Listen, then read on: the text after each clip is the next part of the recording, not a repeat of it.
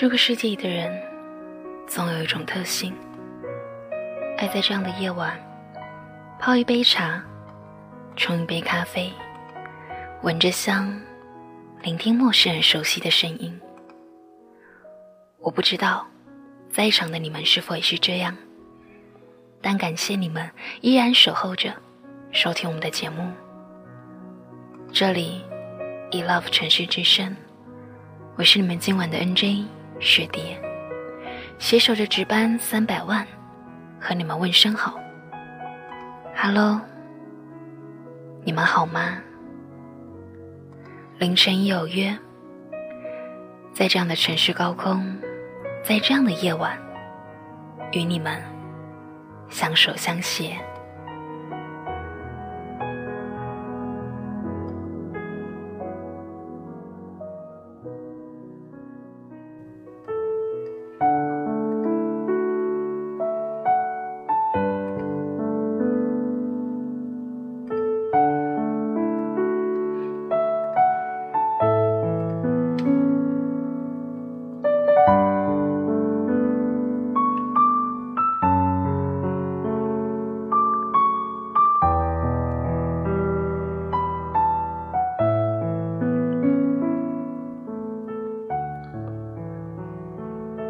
接过我手里的礼物，然后说：“谢谢。”接着转身就把盒子放在桌边。我瞥了一眼桌边，加上你送给我的，总共啊有六个盒子。我想大概是你的前前任，我这个后任，以及后后任。送给你的，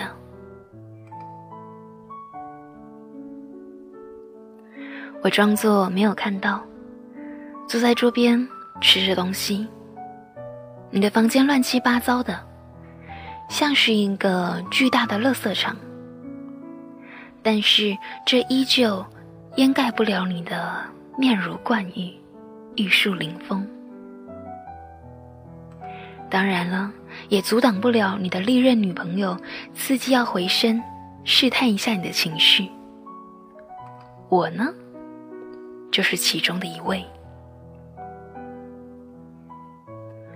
你坐在桌子的对面，从身上摸出了一个红色的 Zippo 打火机，点燃了叼着的烟。我们两个就这样相顾无言。吃完了桌上的蛋糕零食，我站起身，开始帮你收拾房屋。收拾到一半的时候，你的电话来了。你换了一件衣服，背上背包，准备出门。在门口换鞋的时候，你抬头对我说：“林央，别白费心思了，听我的。”去找个好男孩谈恋爱啊！你话刚说完，我就拿起你的臭袜子，朝你扔了过去。我说：“李慕白，你立刻给我滚！老娘爱怎样就怎样，有你什么事儿？”你对我翻了一个白眼，然后摇头出了门。你刚出门，电话又响了。我飞奔过去，抓起了电话。电话的那一端是一个娇滴滴的女生：“喂，慕白，你出门了吗？”我立刻粗声粗气的回答说：“他刚出去了。”立刻，对方就用一种捍卫自己领土一样的尖锐嗓音问着：“你，你是谁呀？”我是你前辈。说完，我便挂断了电话。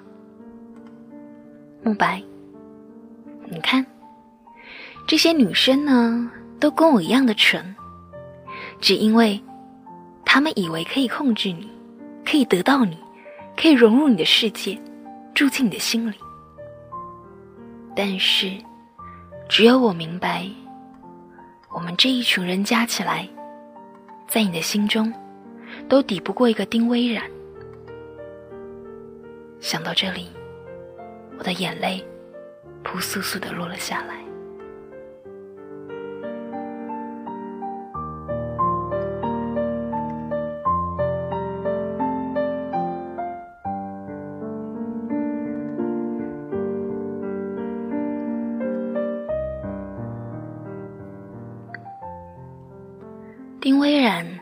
是在我之前来到你身边的，确切的说是在我之后。我先到的，只是他先得到你。他喜欢鲜艳的红色，所以不管衣服、鞋子、包包，或者是送你的打火机，都带着他浓烈的风格。甚至是他的生活，也如一团火一样。轰轰烈烈，滚滚烫烫。犹记得那一年大一新生，有一个入校的联欢晚会，捧红了两个人。一个就是你当时的现任女友，那个女孩呀，弹的一首古色古香的古筝，夺得了满堂彩。另一个就是丁微染。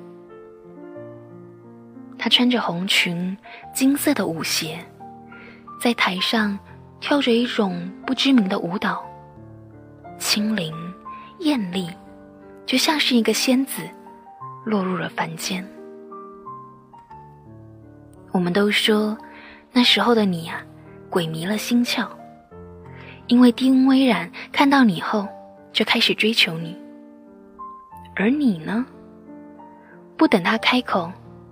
这和现任的女友分手，牵起了他的手。那一瞬间，经管系一片哗然。当你牵着丁微然的手走过校园时，背后指指点点，唾骂你陈世美。类似的声音此起彼伏，可是你不在乎。我不知道。你爱丁微染什么？虽然他确实动人，连我作为一个女生都不得不被他吸引。但是，你怎么能够这样与世界为敌呢？你对我说：“林阳，你不明白心动的感觉。”我撇撇嘴，不搭理你。生活又不是电视剧，什么心动不心动、死心啊，有的没的，那都是浮云。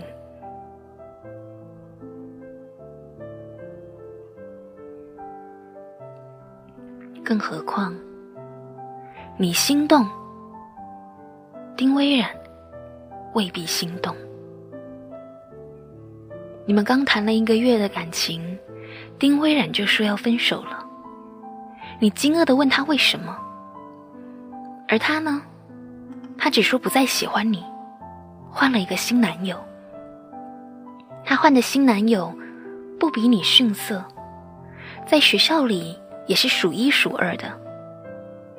那时，丁微染所到之处，我们这一些凡人的表情只有哗然。因为她真的是美的耀眼，而她换男友的速度也格外的耀眼。她换下的男友对她死心塌地的程度更是耀眼。比方说你喽，他和你分手，你不可思议，直到他领着新男友在你面前转了一圈。你才接受了这个事实。从那以后，你惆怅、失落、自暴自弃，仿佛是跟他比速度一样，也是一个接一个的换女友。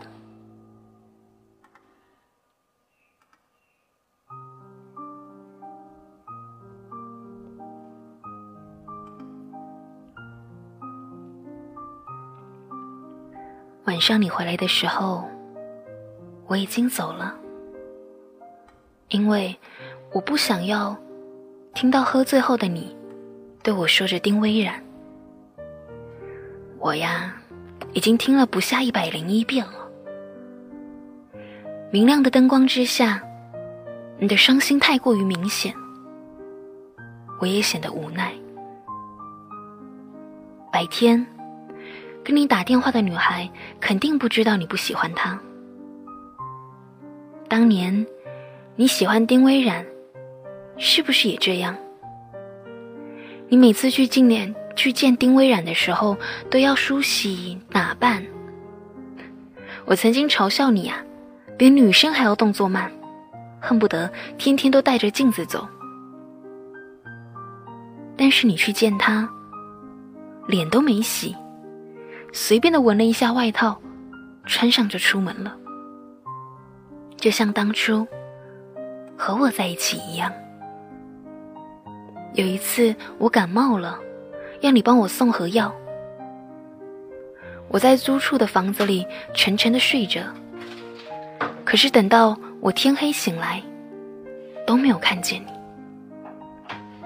我本来只是轻微的发烧，熬夜熬，却变得严重了。我在拨打你的电话。那一端已经关机。到后来，是一个一同租房子的同学把我送进了医院。我烧了两天两夜，一直迷迷糊糊的，只记得不断不断的梦到你，然后不断不断的哭。醒来，看到你坐在床前，你尴尬的说：“林阳。”对不起啊，我给你送药的时候，微软给我打电话了，他失恋了，一直在哭，我就去陪他了。我转过头，没有理你，我真的很生气。我发烧，他失恋，明眼人都知道哪一个重要，更何况是你，可你却只看到他哭。所以，你只是不爱我而已。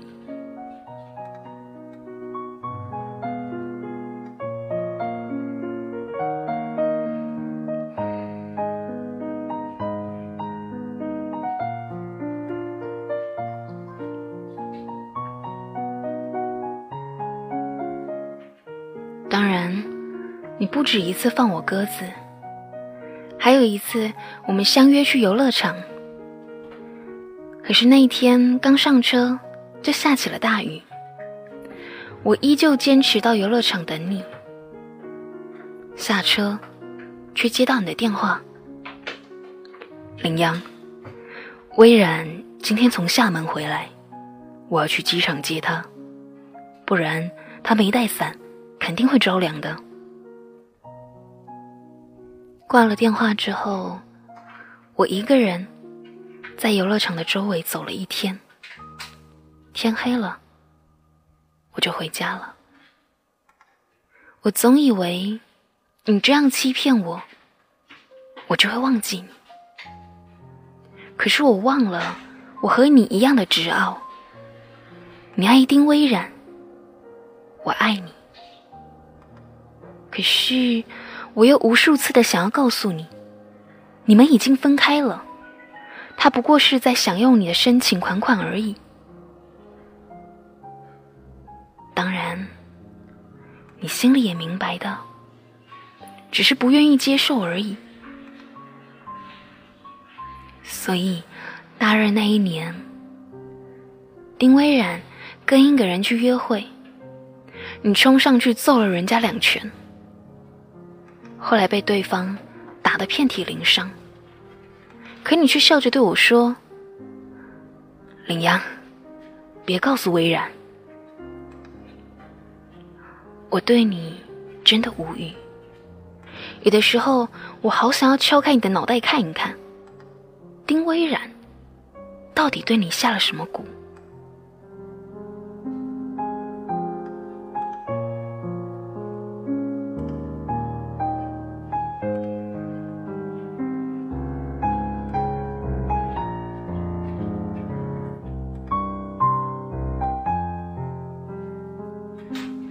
你总说，林阳，去找个爱你的男孩。可是李慕白，世界何其之大，你告诉我，爱我的男孩在哪里？遇到你之前，我不是这么想的。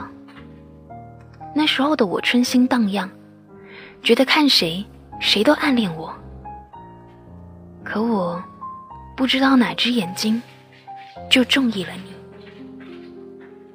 你不过是在公车上帮我付了一块钱，不过是碰巧拦住偷我钱包的小偷，不过是在 KTV 碰到了我，帮我指路。于是我就认定你的出现是我的命中注定。所以呢？我就开始像是水蛭一样缠绕你的生活。我知道你的历届女朋友，我知道你们何时亲吻，何时分手。因为只要是你的事，我便如数家珍。所以我知道，你唯一爱的人叫做丁微然。因为六年来，我不曾见过你对另外一个女孩像对待她一样的认真。我翻来覆去，迷迷糊糊的睡着了。我想起来，明天还要帮你去送早餐。我看着面前狼吞虎咽的你，在清晨的阳光中，你吃饭的模样就像是一个没有任何烦恼的小孩。你不停的翻看手机，不断咕哝着。微然，已经整整半年没有给我打电话了。我翻书的手停顿了一下。我说：“跟你说了，他已经和喜欢的人出国啦，怎么还不死心啊？”你边吃边说：“我怕他受欺负，他以前不是什么都会找我吗？”嗯，那就是他现在过得幸福啦。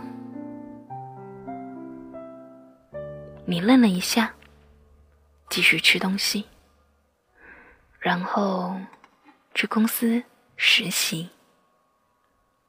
我站在你家的阳台上，看着阳光下穿着白衬衫的你，突然觉得阳光是否太过的猛烈，不让我的眼睛里。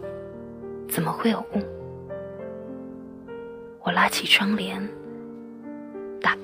开了灯。我看见你的书房书架之上，永远都摆着你，还有丁微染的照片。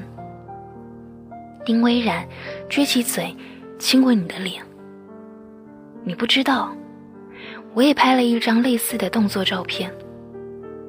然后趁你不在时，用透明胶带把它覆盖在了丁微染的脸上。可是我怎么看都没有她吻的自然，也没有她的美貌能够与你般配。于是最后，我还是气馁的把照片扔进了垃圾桶。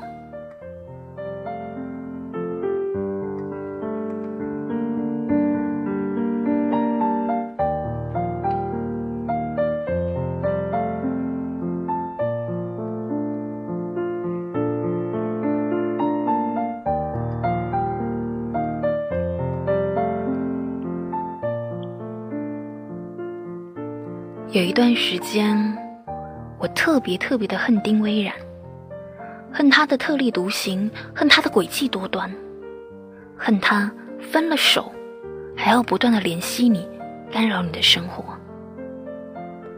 你说他那么多的男朋友，为什么独独就不让你安心呢？不让你安心也就算了，他根本就是一只白眼狼。他在酒吧唱歌的时候，你去捧场；他一高兴拉你在台子上跳舞，你只配合着他高兴的不停移动。最后呢，他把你越挤越靠边，你一脚踩空，跌下台子，骨折，休息了半个月。我去医院看你，你居然还笑得跟傻子一样。你说，你说，微软它不管走到哪里。都像是被镀上了一道光，光，我看是刀吧。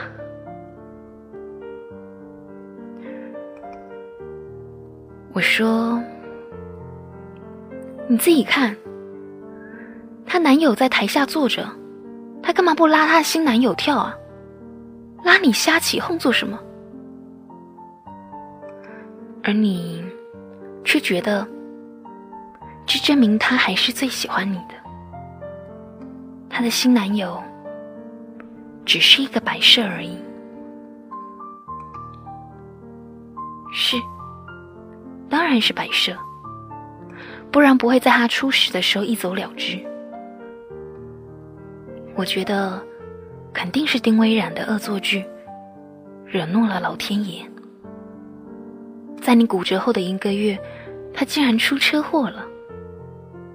当时急于输血，可她的男朋友把她送到医院就打电话给你，连住院费都没交，人就跑了。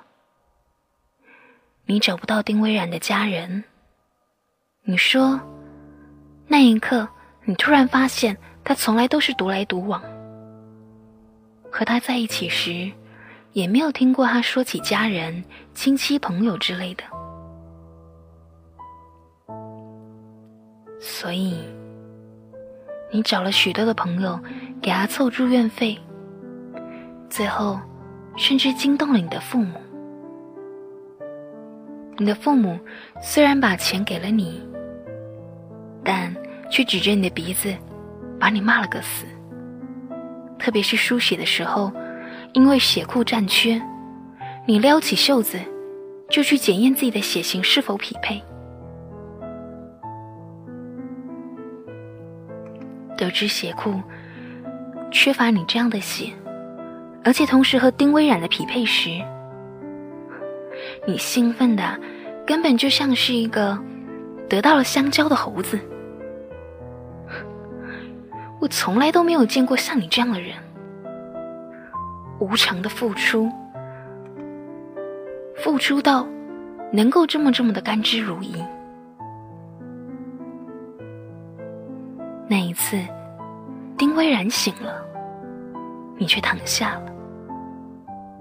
因为你骨折之后，身体本身就有些孱弱，所以抽了血出来，你的嘴唇发白，调养了一周，才稍稍有点人样。我想，这一次，丁微然总会感激吧。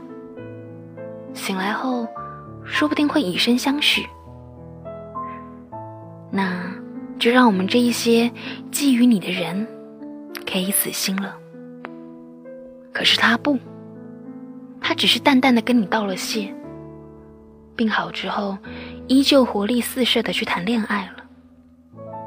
对象呢，依旧改朝换代，却不再有你。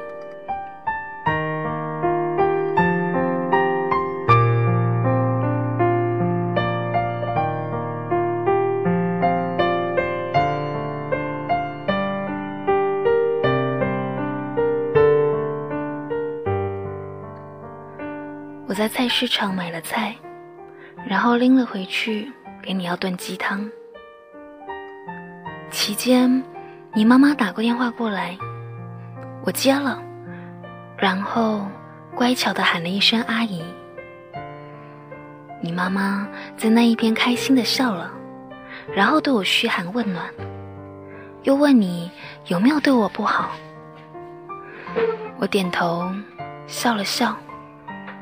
挂了电话后，我坐在那里忧伤着。慕白，我今年二十一岁了，你呢？二十二岁了。虽然我俩都还年轻，但要说结婚的年龄，也是够了。你看，你的父母都同意了，可你怎么就不喜欢我呢？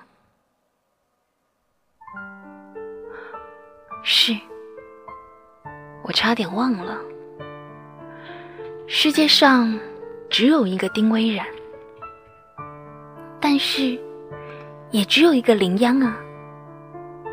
你说，丁微然简直是上天的宠儿。他有勇有谋，敢独自一个人直闯西藏。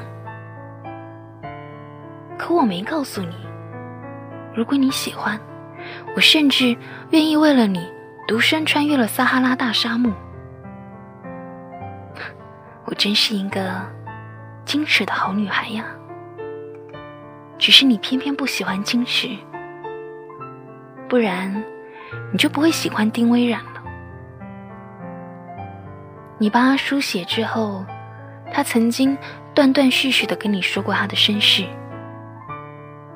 我一直猜测，他可能是无父无母，但是你却说，他有一个健全的家庭，并且还有一个弟弟。可他的父母一直重男轻女，以前呢，非打即骂。直到他八岁那一年，存了零用钱给母亲买生日蛋糕，满心期待着回家之后能够讨得母亲的欢心。母亲却给了他一巴掌，说他偷了家里的钱，自己嘴馋，就借口送生日蛋糕给母亲。然后弟弟回来之后。问家里怎么会有蛋糕呢？母亲却和善的说着，是特别要买给弟弟吃的。那一天，丁微然一个人什么也没吃，躲在房间里。第二天，就离家出走了。他一直在远方的亲戚家生活。长大之后。亲戚家也不太富裕，所以他就一直打零工。亲戚曾经跟他的父母打电话过，可是父母没有想要接他回家的意思。最后，你长长的叹了一口气：“羚羊，你不像微然，所以你不会明白他的辛苦。”我只是想多疼他一点，哼，所以你疼他疼到西藏去了呀？他其实并非独身去西藏的，而是和某一位男友一起。你知道，但你没有生气，只是傻傻的跟了过去。你说。怕但她的男友会照顾不周。我说，李慕白，爱一个人爱到像你这样子，我宁可去死。你却认真的转过头看着我，严肃的说着：“林央，我不怕死，可我怕死了之后。”没有人能够比我更爱丁微然。嗨，我跟你啊，无法沟通。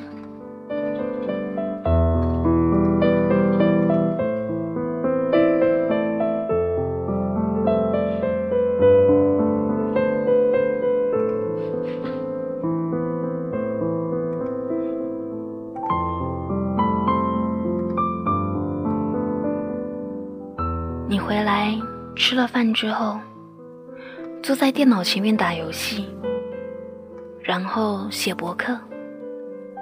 我经常说：“李慕白，你真的可以更女性化一点哈。”我就没见过写博客的活的男人。你白了我一眼，不搭理我。你说：“你这么爱丁薇然，爱的我都替你憋屈了。你告诉我，林央，天晚了，赶紧回去吧，别在这里瞎磨蹭了。你知道我喜欢丁薇然，我俩永远不可能的。李慕白，你不刺激我，你会死啊！哈，你妈可是认定了我是你的媳妇啊！你不知道我发过誓吗？我愿意为了丁薇然终身不娶。切，李慕白，你可真幼稚啊！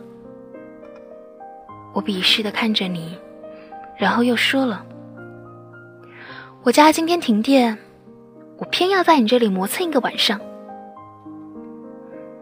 你再度无奈的朝我翻了一个白眼。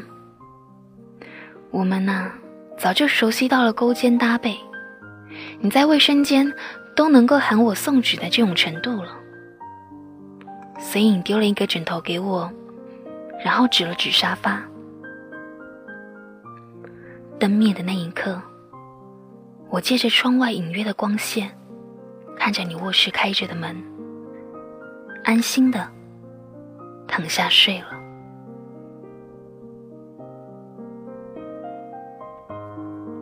到了半夜的时候，外面起了大雨，我被雷声惊醒，从沙发之上摔了下来。我抱起枕头，爬到了你的房间，然后在你身边轻轻的躺下。柴门文说：“喜欢一个人有三条原理：第一，见到他；第二，理解他；第三，与之共眠。身边的你，呼吸轻微，睫毛上有着阴影笼罩。我躺在旁，心跳如鼓。其实……”我只是缩在床的角落，不敢靠近你，怕我一靠近，你就会被我惊醒。李慕白，你一定不知道，有很多次我借住在你这里，都会半夜的偷偷爬起来，缩到你的床角睡，因为我迷信的认为，这样也算是共眠。我们共眠过了。那么总有一天，你一定也会喜欢我。外面的雷声轰隆轰隆，而我缩在你的床角上，却满腹的温暖。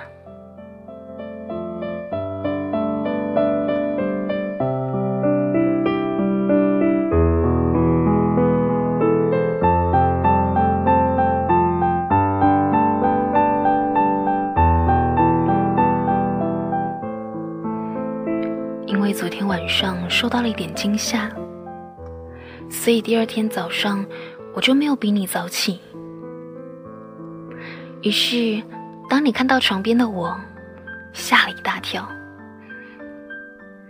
吃早饭的时候，你说：“林阳，你怎么那么饥渴啊？”被你发现了我的秘密。这比让我脱光衣服站到你面前还要羞耻。我满脸通红的说：“滚！”然后还欲盖弥彰的补充着：“昨天晚上打雷了，我我不太习惯睡沙发。”你没有搭理我的解释。只是意味深长的冲着我笑了。我举起手中的鸡蛋砸向你，你接住，然后喝完牛奶，站起来的时候笑了。谢谢啊，我去上班了。我依旧像是往常一样，站在窗边，看着你身影挺拔，走在林荫道上。然后转过身，打开你的电脑，打开你的博客，上面是你更新的第一百九十二天日志，而丁微然也消失了一百九十二天了。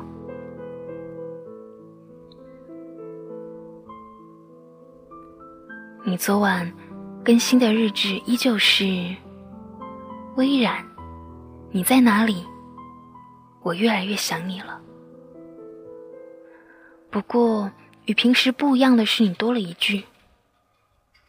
你说，有的时候看到身边的羚羊，就会觉得那是你。如果我们能这样生活在一起，那该有多好。看到这，我的心疼了起来。我想起你平时经常对我说的话：“林央，你就是一个长不大的孩子，我把你当妹妹看。”是啊，我多卑鄙！我假借妹妹的名义也要和你腻在一起，不让别的女生有机会。我去医院帮你拿了药，路上有一辆车把我撞倒了，我的腿擦破了皮，司机焦急的要送我上医院，我只是冲着他摇摇头，我说自己回去诊所拿药擦一下就好了。司机奇怪的看了看我。然后迫不及待转身就走。毕竟，谁会往自己的身上揽事呢？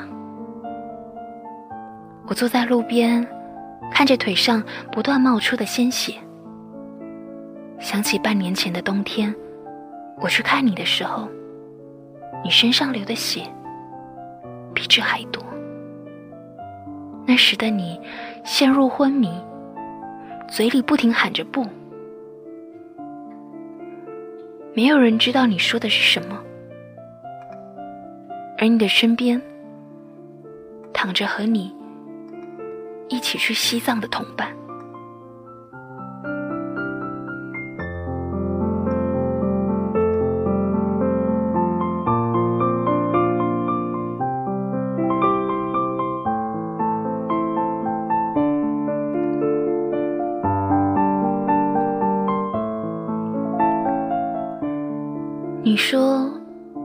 你觉得我和你的母亲熟识，特别特别的匪夷所思。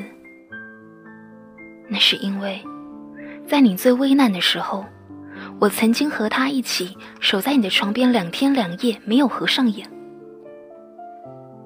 你不是经常说，不知道丁微染去了哪里吗？慕白，因为他去了天堂。大二那一年寒假，你固执的要和丁微然一起去西藏。即使在知道他会和男友同行的情况下，你还是坚持要去了。你们一起在西藏玩了四天，但在回程的路上，却遭遇了雪崩。丁微然的男友看到大雪滚滚而下，便不顾一切牵着她的手，用力一扯。推开了他，撒手跑了。你呢？却傻傻的、奋不顾身的扑到了即将被大雪掩埋的丁微染前面。那一场雪崩不大不小，幸存者是多半的。你是活了下来，没错。丁微染的男友。活下来了，没错。可唯独丁微然没有活下来。在医院的时候，跟你同行的人对我说：“那个女孩使劲的把你推开，你才能够幸免于难。”两天两夜，你醒来的时候，我和你父母一样喜极而泣了。你茫然的问。这是在哪儿呀？好像失忆了一样。我们小心翼翼的提点你，最后证明你确实是失忆了。不过，只是失去了去西藏的这一段记忆。你只记得自己一个人去了西藏，遭遇了雪崩，不记得丁微然怎么了。所以如今，丁微然依旧是活在你的心中，只是你不知道他去了哪里。你父母怕与你同行的人说了不该说的，所以在你醒了之后。就帮你转了院。后来你病好了，但是对于丁微染的那段记忆却始终都无法复苏。我告诉你，他出国了，他找了喜欢的人，然后一起出国了，你就相信了。大三毕业实习，每一个人都在忙。谁都不会对这样个谎言有所怀疑的。毕竟，丁微染她一直都是一个特立独行的女孩。无论她做出怎么样的惊天动地的事情，都会显得很和谐。但是，慕白啊，有一件事情，我想你是对的。丁微染是喜欢你的。不然他不会在大雪崩塌之际，推开在身边，企图去拉住他的你。我想，大学里，他或许还会歇斯底里的喊了一句：“李慕白，我爱你。”那这样，看起来就像是一部浪漫的偶像剧了。我不知道他有没有喊。但是我是羡慕他的，可以陪你经历生死的一瞬之间。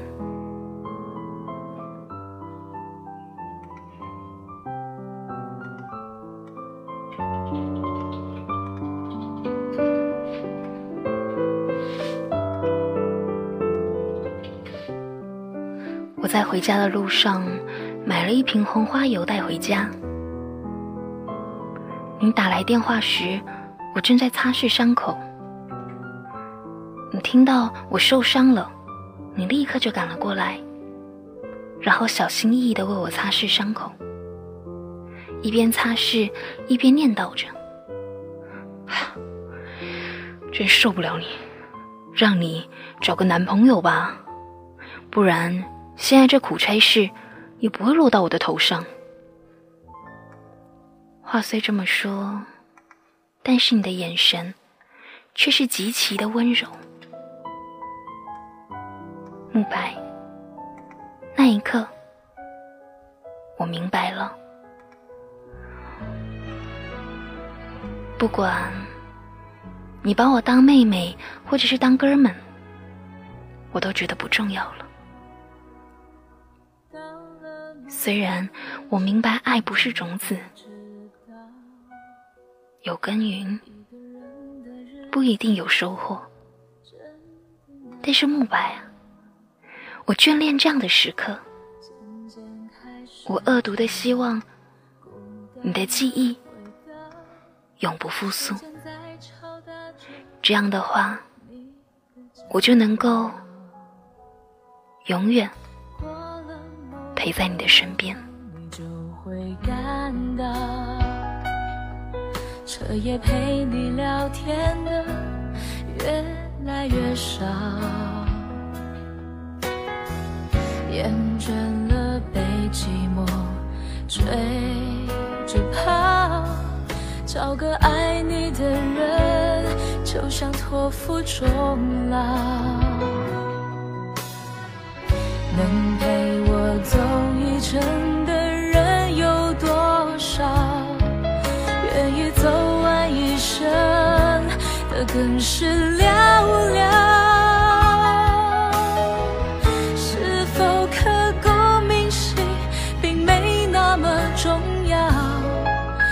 想在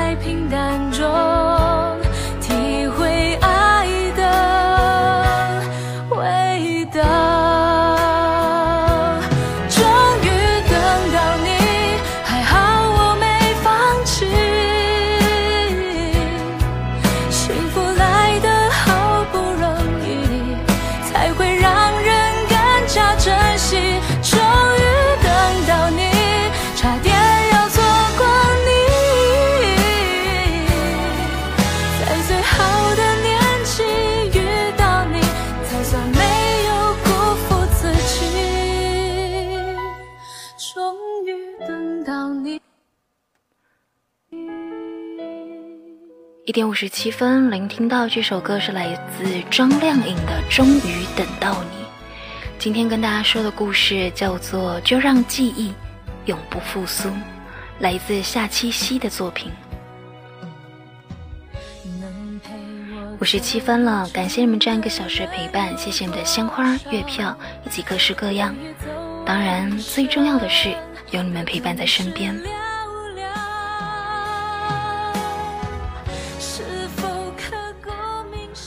如果你们累了的话，可以去休息一下，准备睡觉了。如果不累的话，接下来时间就听听歌，闭目养神一下吧。晚安喽。